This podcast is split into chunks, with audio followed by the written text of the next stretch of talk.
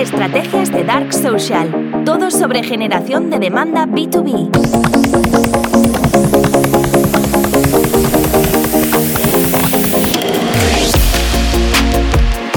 Si escuchas este podcast, habrás oído hablar muchísimas veces de la cara visible. Y eso normalmente lo encajo, lo encajo dentro de las cuatro personas que deben formar parte de un equipo de generación de demanda. Normalmente hablo de el arquitecto o el marketer, que es quien está detrás de toda la estrategia, del editor de contenidos, que es quien le da forma a todos los contenidos para distribuirlos de forma nativa en cada plataforma, el distribuidor, que en realidad es un paid media buyer para cuando queremos escalar las estrategias, y por último, y no por eso menos importante, la cara visible, que puede ser o no la misma persona que el especialista en los contenidos, que va a ser de quien realmente bebamos para obtener ese grado de conocimiento que necesitamos de los contenidos para que realmente resuenen y que no sean como la mayoría de artículos de un blog que no cuentan nada ni dicen nada. Entonces, ¿por qué siempre hablo de esa cara visible? Porque esa cara visible hemos dicho que la vamos a utilizar para conectar con la audiencia, porque las personas interactúan mejor con personas. Sin embargo, ahora, en 2024, empiezo a hablar de la marca personal corporativa. Y creo que efectivamente el 2024 va a ser el año de la marca personal corporativa. Perdón.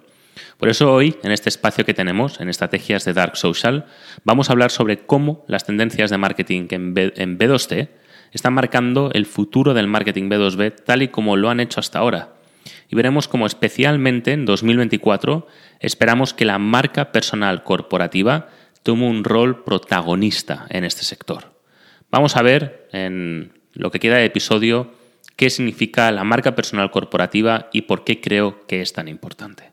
Bueno, en primer lugar, siempre que hemos hablado de marketing B2B, hemos visto, y eso es algo que si has escuchado otros episodios míos de este podcast habrás visto, que en Marketing B2B hemos bebido muchísimo eh, y muy posiblemente demasiado, esa es mi apuesta, del marketing B2C. Todo lo que hemos hecho tradicionalmente ha estado consciente o inconscientemente muy ligado a cómo funciona el marketing B2C. ¿eh? Y de ahí hemos heredado eh, estrategias de lead generation, hemos heredado los embudos, hemos heredado las campañas paid, que son cosas que, bueno, si las piensas Fríamente, como solemos hacer aquí, intentamos entender el porqué de las cosas, no muchas veces tienen sentido. El hecho de aprender demasiado del B2C ha hecho que muchas veces pensemos más mm, desde el punto de vista de crear embudos de venta y de qué es lo que yo quiero como marketer para poder replicar el poder producir ventas de forma sistemática, de forma al por mayor, sin fijarnos realmente en qué es lo que quiere el comprador. ¿no?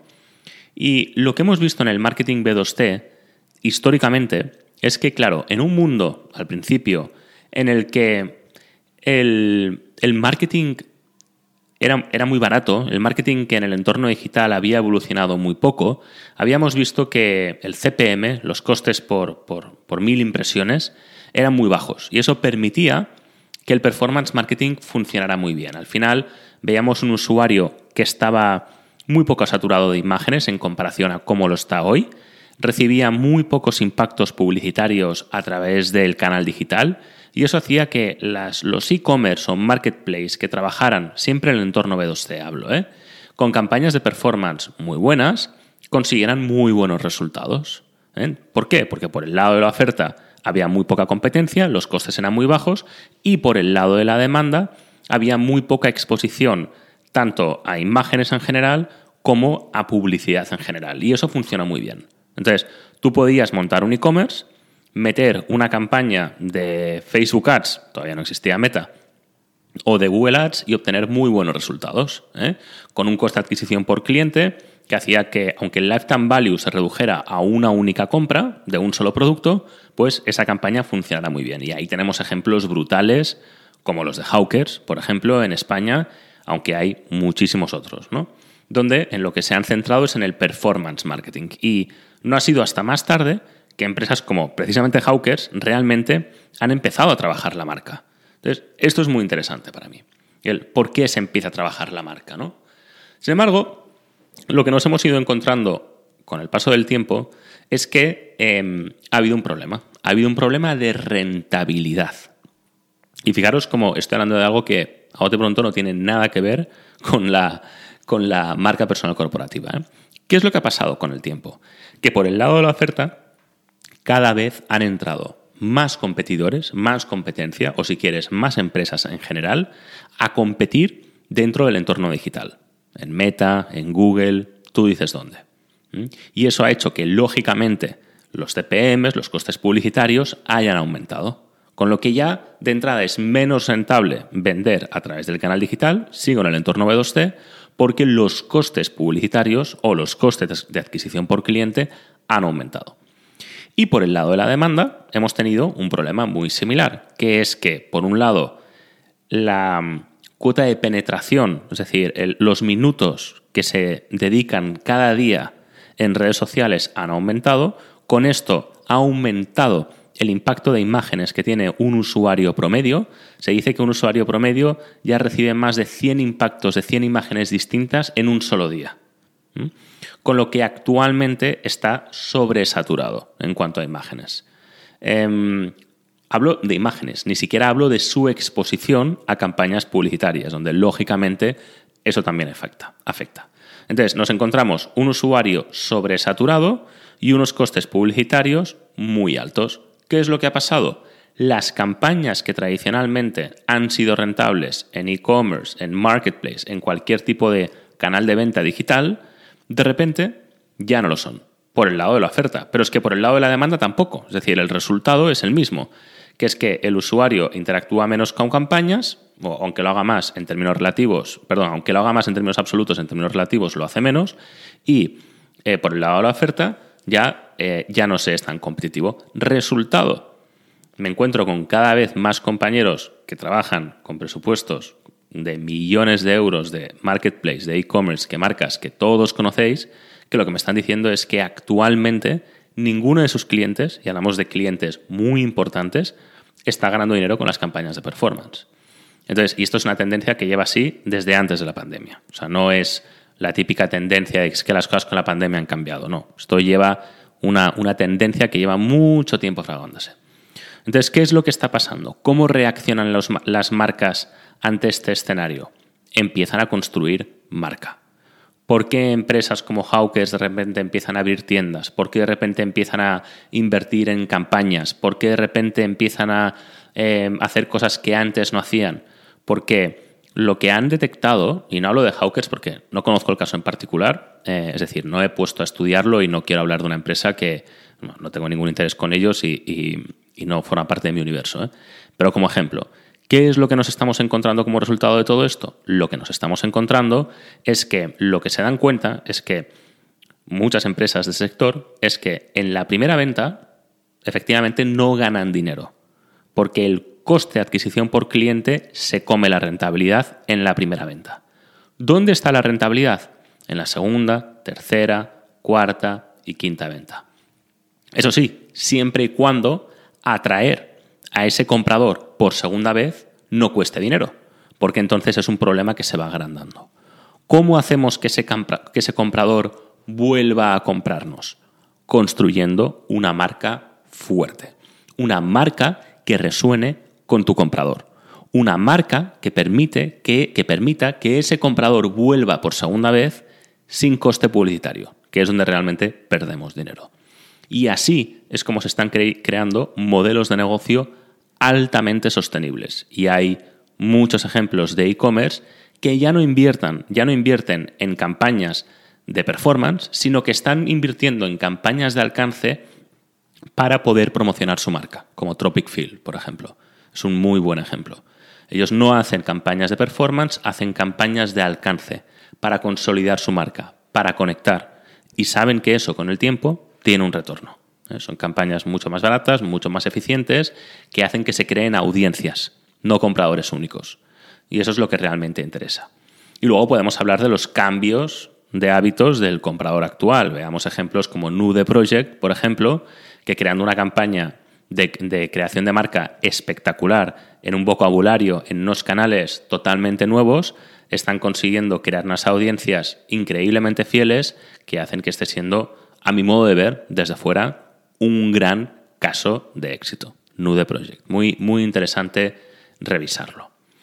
Entonces, ¿qué es lo que está pasando? Que vayamos ahora a nuestro campo, ¿no? Al, al marketing B2B, que es donde realmente nos sentimos cómodos. Bien, en contraste, el marketing B2B tradicionalmente ha dependido de estrategias directas y menos enfocadas en la construcción de marca. Pero esto está cambiando. Lo que hemos visto es que en marketing B2B, igual como sucedió en marketing B2C, se ha centrado mucho en campañas de performance, en campañas de rendimiento. Normalmente, en la mayoría de casos, iba a decir el 90%, no lo tengo contrastado, pero si tuviera que eh, si tuviera que responder ahora mismo diría que sí. En el 90% de los casos, en la mayoría, son campañas de generación de leads. Em, y son campañas de generación de leads donde traes una campaña, por ejemplo, de email marketing, una campaña de cold outreach en LinkedIn, una campaña de Google Ads, eh, cosas en LinkedIn que no se sabe muy bien a qué están orientadas, etcétera, etcétera, etcétera.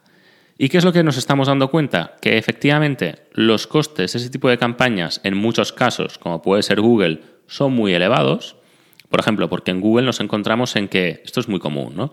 Con, negocios cuya necesidad, o sea, la necesidad que resuelven, todavía no ha descubierto el mercado, el, volumen de, búsquedas que hay al mes es muy bajo. Y entonces ahí es cuando entra un CEO y dice, da igual, lo quiero todo, y le mete 5.000 dólares para 100 búsquedas al mes, ¿no? No tiene ningún sentido y otros supuestos de los que podríamos seguir hablando. Pero al final, los costes publicitarios en general son altos, pero no son altos como sucede en el B2C, porque te puedas gastar una fortuna, todo lo que quieras, sino por otro problema, que es que podemos generar muchas reuniones o pocas, pero luego el problema que nos vamos a encontrar es que el porcentaje de conversión de esa reunión a cliente va a ser muy baja y sobre todo va a ser muy lento. Va a llevar muchísimo tiempo y hace, eso hace que estas estrategias sean muy lentas. Son quizás motivos distintos a, lo que ha sucedido en B2C, pero al final el resultado, el síntoma, es, exactamente el mismo. Y por eso, por lo que yo abogo desde hace ya mucho tiempo con las estrategias de generación de demanda, es en crear relevancia de marca. Es decir, construir audiencias reales y leales que identifiquen la necesidad contigo y aprendan a resolverla contigo desde tu punto de vista único. Es decir, yo no te cuento lo mismo con los demás, sino que te encuentro, perdón, te cuento mi punto de vista sobre cómo tú debes resolver tu necesidad y te aporto valor, porque parto de la base de que, como siempre digo, el comprador B2B ya no toma decisiones como antes, ahora lo que quiere es identificar necesidades por su propia cuenta y aprender a resolverlas por su propia cuenta. Y como marketers de verdad, como lo que queremos no es construir embudos que no llevan a ninguna parte, sino adaptarnos a cómo el comprador toma decisiones, lo que vamos a hacer es aprovechar este cambio de paradigma, este cambio de comportamiento del comprador B2B, que ahora lo que quiere es ir por su propia cuenta, para darle todos los contenidos que va a estar buscando, de forma que aprenda conmigo y yo pueda crear relevancia de marca. De forma que cuando el comprador, sea cuando sea, esté listo para comprar, acuda a mí. Claro, si acude a mí un comprador que está listo para comprar, el tiempo de conversión va a ser muy rápido y si encima ha aprendido, con respecto a mi punto de vista único, las probabilidades de conversión van a ser mucho más altas. Resuelvo el problema que me estoy encontrando con el marketing B2B tradicional, donde tardo mucho en convertir y convierto poco. ¿Mm?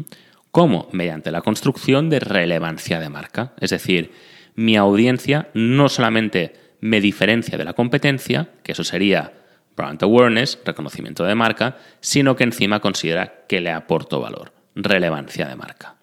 Y ahí es cuando podemos empezar a hablar, en el marco de este tipo de estrategias, de la importancia de la marca personal corporativa en B2B. Y si quieres también en B2C, ¿eh? fijaros, Nude Project, investigarlos, qué bien han trabajado eso.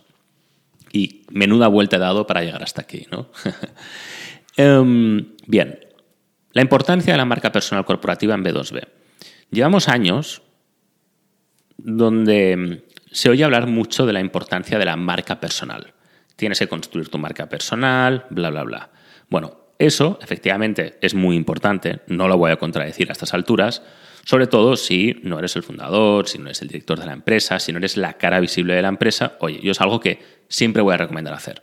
Te dediques a lo que te dediques. Sé que gran parte de los que escucháis este podcast sois marketers y por tanto va a ser muy importante siempre para conseguir retos, nuevas oportunidades, para poder ganar valor dentro de tu eh, empresa y sobre todo porque te va a dar la oportunidad de estar muy cómodo sabiendo que si tienes marca personal nunca vas a tener problema para encontrar trabajo. Eh, yo creo que esto es así. Si la trabajas bien, eh, estoy seguro de que puede ser mucho más fácil. Vamos, segurísimo.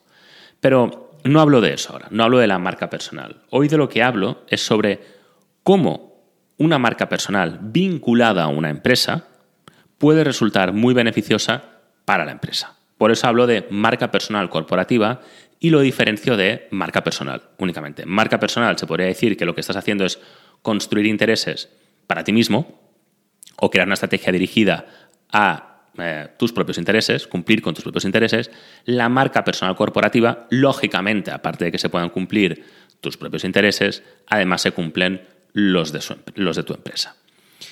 Un ejemplo, yo mismo. Yo trabajo la marca personal corporativa. Es decir, yo no soy Pablo Ruiz solamente, soy Pablo Ruiz de Performance Media.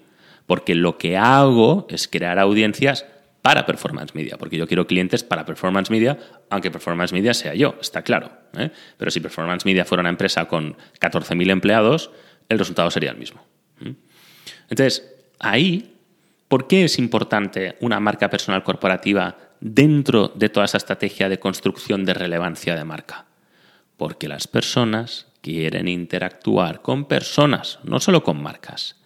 La marca personal corporativa permite esa conexión humana. ¿Mm? En mi experiencia con Performance Media hemos visto un crecimiento increíble gracias precisamente a utilizar mi marca personal corporativa. Y eso es algo que cada día estamos viendo más. Em, si nos fijamos en, en, grandes referentes en el mundo, vemos en realidad muchísimas marcas personales corporativas que consciente o inconscientemente lo hemos sabido ver o no lo hemos sabido ver, pero hay muchísimos casos. Mark Zuckerberg es una marca personal corporativa. Elon Musk es una marca personal corporativa. Richard Branson es una marca personal corporativa. Bill Gates es una marca personal corporativa. Y uno puede pensar, bueno, sí, pero hablamos de colosos, ¿no? Hablamos de grandes.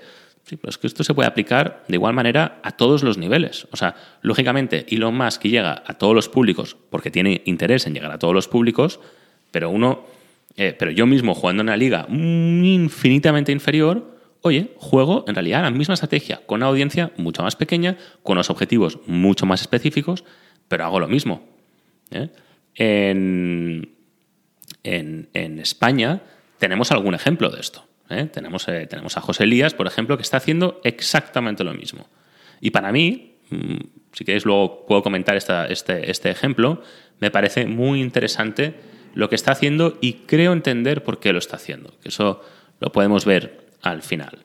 Pero al final, ¿qué es, ¿cuáles son los resultados? Es decir, al final, eh, como marketers siempre vamos a estar sometidos a, lo que piense nuestro cliente, el CEO de la empresa, el director de marketing de la empresa, quien sea, para poder hablar de marca personal corporativa. ¿no?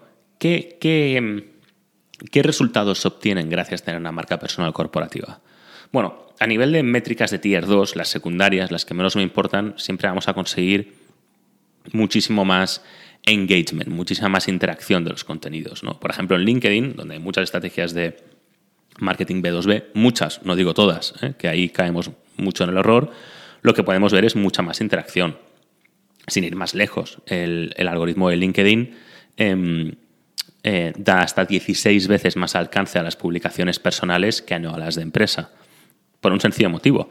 Al final, una cosa que he identificado haciendo entrevistas a compradores B2B es que normalmente eh, acudimos a la página de empresa o un perfil de LinkedIn cuando estamos valorando si, si queremos trabajar con esa empresa. Pero para que identifiquemos la necesidad, normalmente será a través de páginas personales, porque son las que vamos a ver más en el feed, porque son las que menos nos interesan, perdón, las que más nos interesan. Porque las que menos nos interesan normalmente están relacionadas con empresas donde solamente hablan de sí mismas, involucramos más con publicidad, etc. Entonces, eh, estas métricas de Tier 2, como por ejemplo el CTR, lo que nos ayudarán a ver es muchísima más interacción con los contenidos y por tanto el alcance será mayor. Es decir, un algoritmo, sea la plataforma que sea, siempre al final lo único que intenta es entender qué es lo que quiere consumir la gente. Y las personas lo que quiere es consumir contenidos de otras personas. Y por tanto siempre el algoritmo de cualquier plataforma es lo que va a priorizar. El poder tener una marca personal corporativa facilita precisamente eh, esta interacción con otras personas. ¿eh? Eh, luego además, si esta marca personal corporativa lo utilizamos como especialista para crear contenidos que realmente resuenan, pues doblemente mejor. Ya no, ya dejamos de producir artículos de blog, que es lo peor que se puede hacer. Como las cinco claves para ganar en marketing B2B. Pues nadie quiere leer ese artículo, a nadie le interesa, porque todos más o menos nos podemos sospechar cuáles son esas cinco claves. Lo que realmente me interesa es cómo bajo eso al terreno, ¿no? Eso es lo realmente interesante. Eso nos sucede a nosotros como marketers, le puede suceder a un ingeniero si le dices las cinco claves de cómo, construir un puente, o a un astronauta sobre las cinco claves sobre cómo ir al espacio y volver vivo. No, eh, no tiene ningún valor. Entonces, em, por eso hablamos de marca personal corporativa, porque creemos realmente que los contenidos interactúen con la audiencia, queremos que funcionen. Y las métricas de Tier 1, al final, tienen que ser métricas que permitan ver esa interacción cómo se convierte en audiencias, audiencias en leads, leads en oportunidades y oportunidades en clientes. ¿Qué es lo que vamos a tener que hacer para poder generar esas métricas de Tier 1? Pues lo que siempre digo, en primer lugar, en los formularios de contacto y en las primeras reuniones, campo CNC, campo como nos has conocido, para poder autoatribuir ese contacto nuevo a alguna de las campañas de generación de demanda que tengamos en marcha y, como siempre, calcular el éxito de marketing no por métricas de tier 2, de nivel 2, como el CTR, el CPM, likes, impresiones, que son hasta de vanidad si quieres, sino por métricas reales como impacto que ha tenido marketing en la facturación o pipeline velocity. Decía y quería dejar hasta el final el caso de José Elías, que me parece súper interesante. Es decir, vemos como el CEO de una empresa de energías renovables, Audax, Em, que además luego eh, ha entrado a comprar muchísimas empresas, como La Sirena, dice que está participado en más de 100 empresas, creo, en España y en Europa, no sé, el tío no para. Pero de repente ha empezado con un canal de YouTube, ha empezado a publicar en LinkedIn, seguro que en Instagram está haciendo cosas. Y otro día me quedé pensando, ¿no? ¿Cómo puede ser que un tipo que em, con, una fortuna tan grande como la que tiene y con, con una carrera profesional como la que tiene, con tanto recorrido, se ponga realmente a hacer esta campaña para crear relevancia con su marca personal en, YouTube principalmente y luego en otras plataformas que me imagino que debe utilizar para aumentar el tráfico en YouTube, ¿no? ¿Qué interés puede tener? Porque ganar dinero no, es decir, sí, en YouTube puede ganar dinero. Si consigue, no sé, 4 millones de descargas, es decir, de visualizaciones al mes, pues probablemente se sitúa una facturación de entre 600.000, 2 millones de euros, que es relevante, pero es que él es mucho más rico que eso. Yo pensaba, ¿por qué puede ser? ¿Qué interés debe tener? Debe tener un interés muy superior a eso, ¿no? Entonces, poco a poco me quedé pensando y dije, claro, hay unas cosas que comenta em, en, en, en una entrevista, y es que efectivamente cuando su empresa salió a bolsa es cuando él se hizo mil millonario. Este ejemplo es interesante ¿eh? para, entender el, potencial de la relevancia de marca a cualquier escala. Entonces, se ve que su empresa salió a bolsa y con, un, con una valoración de 60 veces o 50 veces su EBITDA, que eso es probablemente 10 veces superior a lo que normalmente sería. Entonces, ¿por qué suele suceder algo así en bolsa? Pues por el mismo motivo por el que Tesla, por ejemplo, cotiza tan alto, ¿no? Em, por la relevancia de marca. Porque al final, mucha gente, quizás con menos eh, conocimientos de inversión o más conocimientos de inversión, no invierte en la, en, la, en la, empresa, invierte en la persona. Lo que pasó con Audax es que llegó a 50, 60 veces el EBITDA y poco a poco ha ido bajando, y ha bajado muchísimo, ha bajado creo que hasta el mismo precio en el que estaba cuando, cuando salió a bolsa. Pero él con esa subida se convirtió en mil millonario, gracias a precisamente entender, bueno, por lo que fuera, ¿no? Pero él ha visto como hay otras muchas empresas, que no voy a decir nombres por meterme en, historias que no son las mías, han sabido remontar el precio en bolsa únicamente por tener relevancia de marca. Y yo lo que sospecho es que está haciendo todo lo que está haciendo, es decir, está creando audiencias con públicos mucho más jóvenes, que son los que los, mismos probablemente que, eh, que se dedican a los meme stocks y todo esto, porque está creando una audiencia para remontar el precio probablemente o de su empresa o de cualquier otra, pero estoy seguro que ha sabido entender el valor que tiene construir una audiencia. No por el monetizar esa audiencia de forma directa en un canal como YouTube, sino porque sabe que esa audiencia van a ser sus compradores, de sus acciones, de sus servicios o de lo que sea que está detrás. Pero con esto quiero dar a entender la importancia que tiene crear una audiencia, porque a mayor o menor escala se pueden crear audiencias que son muy fieles. Y aquí estamos viendo como un ejemplo que, si no es lo que tiene en mente, yo desde luego es lo que pensaría, que es, oye, cojo, creo una, audiencia y estoy seguro que en algún, en algún momento eso, bien enfocado, puede tener efecto en em, la cotización de una empresa. ¿eh? Em, y eso estoy seguro de que podría ser una estrategia muy rentable, es decir, generación de relevancia de marca para aumentar el valor de una empresa en bolsa. Eh, creo que es una estrategia que, se ha hecho muchísimo, se hacía muchísimo con las ICOs en blockchain en el año 2016 a 2019 y en bolsa a, a partir de la pandemia hemos visto operaciones que giraban en torno al mismo concepto con muchísimo sentido, o sea, para el que está detrás, y no me extrañaría nada que la estrategia de José Elías vaya por ahí, vaya por ahí. Y si no es remontar el precio de Audax en bolsa, algo similar tiene en mente, estoy seguro. Me parece un ejemplo interesante que si lo estudiáis, estoy seguro que con el tiempo veremos que tiene un objetivo que no es monetizar YouTube y que tampoco es satisfacer su ego. Creo que hay algo detrás que está muy vinculado con el que acabo de explicar y creo que como marketers va a ser muy interesante poder ver el seguimiento y cuál es el desenlace final. Pero al final, José Elías, un tío 100% eh, eh, marca visible corporativa, tiene un objetivo detrás que como marketers va a ser muy interesante. Y quería comentarlo en este episodio porque hoy hemos hablado de la marca personal corporativa. Creo que en 2024 va a ser muy importante y creo realmente que como marketers eh, es en lo que tenemos que empezar a apostar. Y para todo CEO que diga que no quiera exponerse tanto, nuestra respuesta siempre tiene que ser la misma. El rol de un CEO, eso es liderar, en 2024 ya no es solamente de puertas hacia adentro, también tiene que ser de puertas hacia afuera. Es el año de la marca personal corporativa.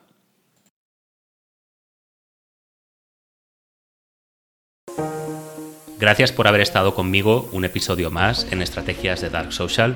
Si quieres estar al día sobre lo último en estrategias de generación de demanda B2B para SaaS, por favor, dale al botón de suscribirse y así no te perderás ni un solo episodio nuevo. Muchísimas gracias.